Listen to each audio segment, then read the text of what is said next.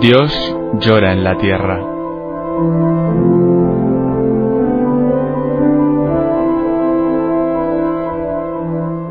Un libro en el que Berenfried van Straten, el padre Tocino, fundador de Ayuda a la Iglesia Necesitada, recoge su experiencia cara a cara con el dolor, la miseria, el hambre y la opresión a lo largo de toda la geografía del planeta. Dios llora en la tierra, en el montaje y la narración de Roberto Jiménez Silva.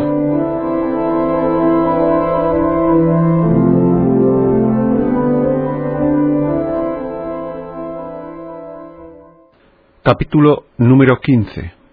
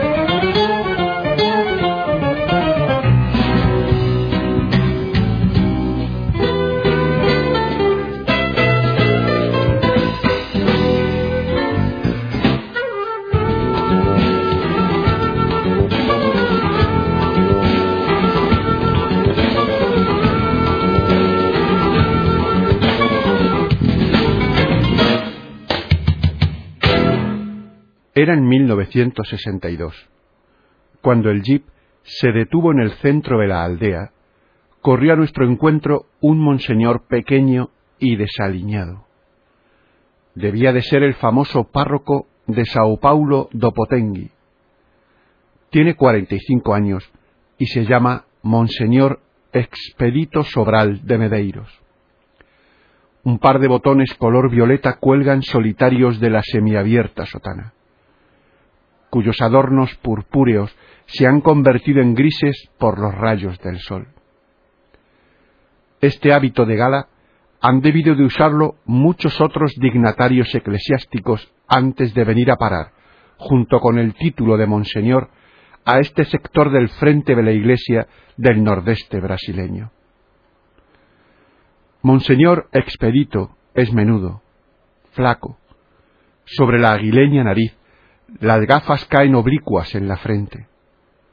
Los pómulos salientes, las grandes orejas, una barba de ocho milímetros de larga y una boca ancha, en la que la dentadura retoza continuamente, constituyen los rasgos singulares de su destacada personalidad. Pues este es el hombre que en diecinueve años bautizó veinte mil niños. Su parroquia abarca una extensión de 1.200 kilómetros cuadrados y cuenta con una iglesia, 19 capillas y 30.000 almas. Los domingos celebra tres misas en la iglesia parroquial, cuyas obras de construcción se han parado en la primera fase. En esta diócesis, en la que el obispo no quiere tener catedral, también los párrocos piensan que Dios no se siente a gusto en iglesias lujosas, mientras su vida divina esté asfixiada por la miseria en los corazones de los fieles. Monseñor Expedito visita mensualmente seis de sus capillas y tres veces al año las otras trece.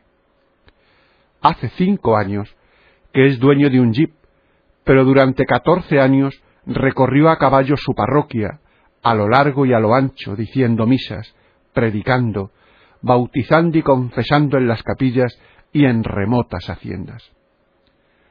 Creó en su comarca ciento cincuenta radioescuelas, una escuela secundaria, una maternidad y toda una serie de escuelas de párvulos. No sólo organizó la educación religiosa, sino también la lucha contra el analfabetismo, la educación sindical, los deportes y las sanas diversiones, la iniciación en las técnicas agrícolas modernas, el periodismo, la radio y la sanidad pública. Es uno de los fundadores del movimiento de Natal, que impelido por la fuerza de propulsión de la Iglesia, promueve en la más extensa de las regiones subdesarrolladas del hemisferio occidental una reforma social que constituye la expresión del amor cristiano y cuya finalidad radica en la felicidad de todos los hombres. El nordeste de Brasil es como casi tres veces España y cuenta con 23 millones de habitantes. Más del 70% son analfabetos. La renta media es inferior a 7.000 pesetas anuales. Más de la mitad de los recién nacidos mueren en el primer año de vida. Casi todo el interior pertenece a la zona tristemente famosa por la sequía. Es frecuente que la falta de lluvia cause una catástrofe nacional. De 1953 a 1958 no se recogió ninguna cosecha. Hubo que matar a los animales. Decenas de miles de familias murieron de hambre y sed. Millones de personas buscaron la salvación en la huida. Cuando los años son mejores, se intenta vivir sustentándose con los cultivos y con el algodón. Pero los campos y los flacos animales son propiedad de los terratenientes. Los aparceros pueden vender en su propio beneficio la mitad de la cosecha del algodón, pero lo que obtienen no basta para satisfacer sus más elementales necesidades. A lo largo de la fértil franja costera crece la caña de azúcar. Pero, debido al despiadado sistema capitalista que explota sin conciencia la tierra y los hombres, estos se encuentran hoy peor aún que en los tiempos de la esclavitud, en los cuales los amos, movidos por el interés, se preocupaban un poco por su ganado humano. La pobreza de la región árida y la explotación capitalista en las comarcas fértiles empujan a innumerables masas hacia los grandes centros urbanos, en donde habitan a millones, a modo de subproletariado sin trabajo, en tugurios inhabitables, viviendo del robo, la mendicidad y la prostitución. En esta región amenazada por mortales peligros, nació el movimiento de Natal, que como una ola expansiva se ha extendido a todo Brasil. El dinamismo, el talento improvisador, el inigualable espíritu de sacrificio de sus dirigentes y militantes han conquistado la fe del pueblo oprimido, que sistemáticamente es llevado a conocer su propia dignidad natural y sobrenatural. El movimiento nació bajo el impulso del joven obispo de Natal, don Eugenio de Araujo Sales, que una hora después de mi descenso del avión me condujo en un jeep a través de las enrojecidas carreteras de Río Grande do Norte hasta la parroquia piloto de Sao Paulo do Potengue. En esta parroquia se experimentan la mayor parte de laboratorios concebidos en Natal. Es una especie de laboratorio experimental del cristianismo social dirigido por el extraño monseñor antes descrito.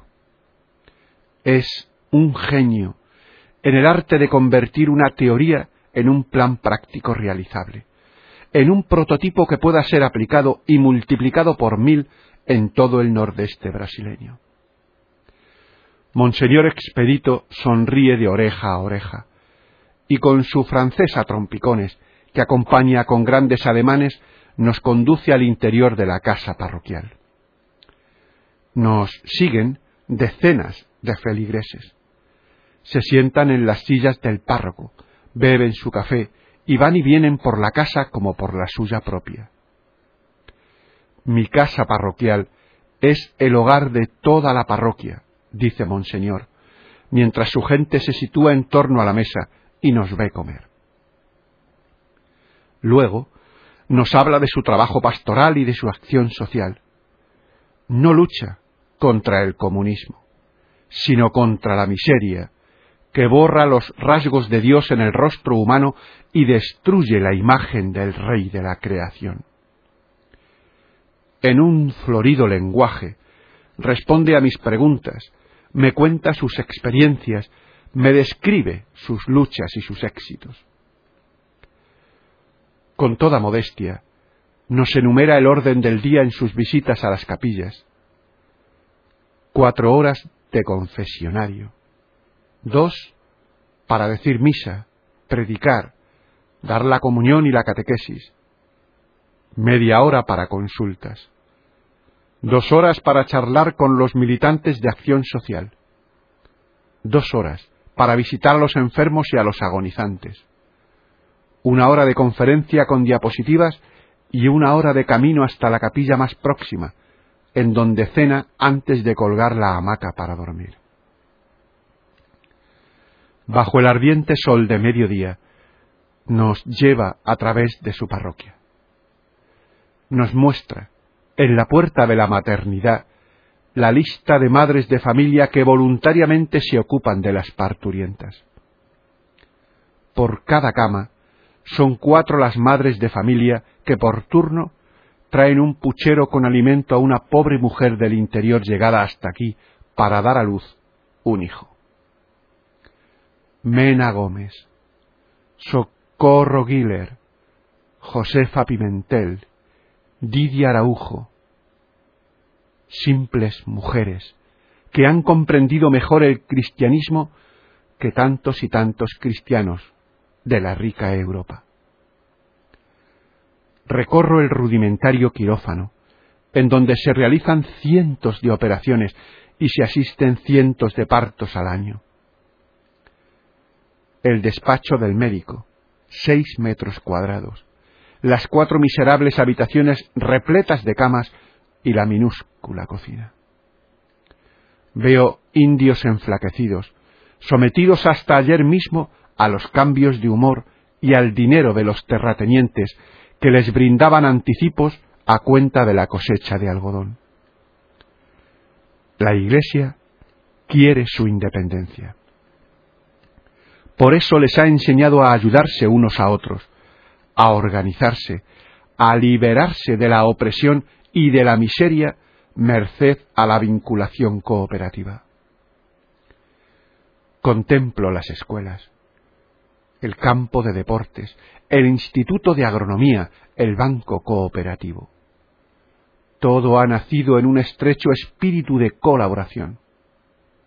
Todo funciona gracias a la generosidad de los voluntarios, sin ninguna ayuda económica de los terratenientes y sin la injerencia de políticos corrompidos. Aquí los pobres son dueños de lo suyo.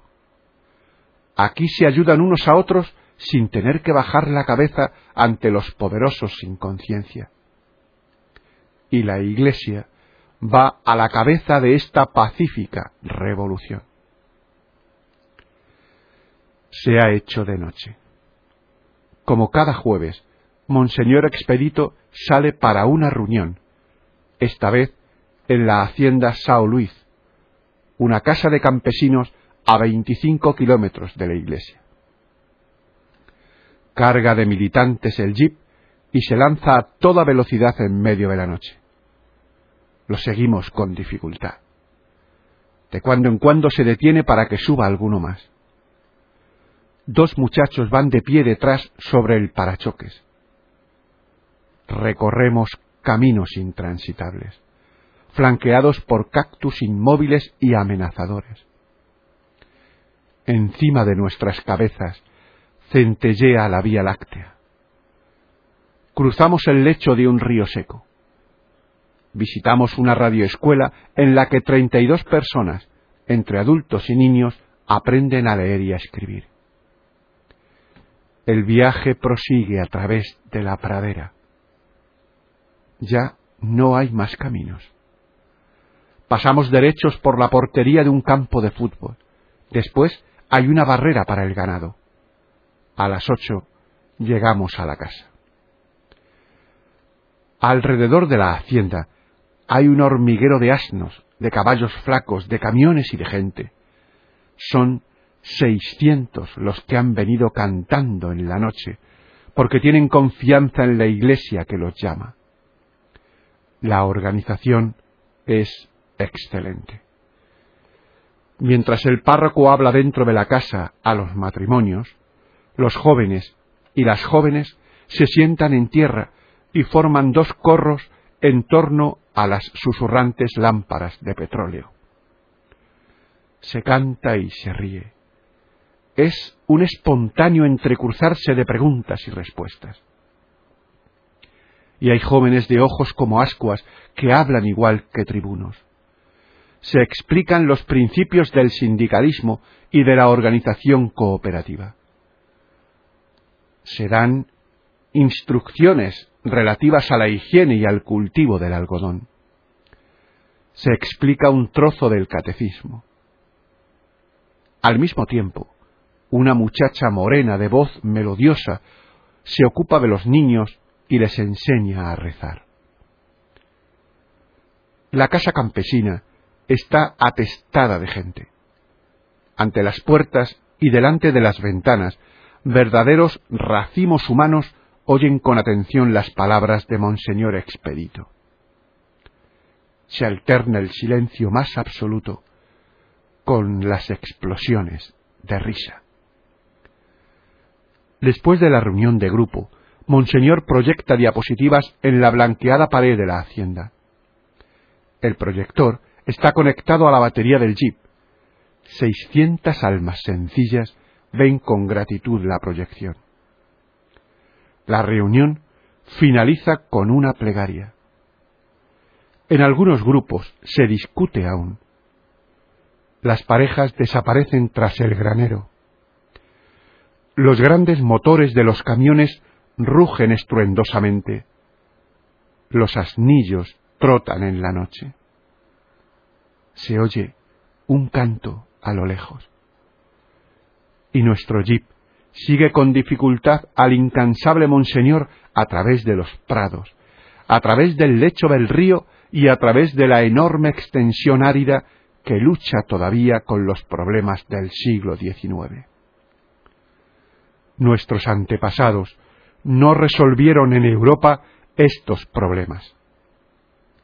Aquí He encontrado una iglesia en las barricadas que sabe cuál es su obligación y que reconquista esta confianza perdida. ¿No constituye para nosotros un honor ayudarle?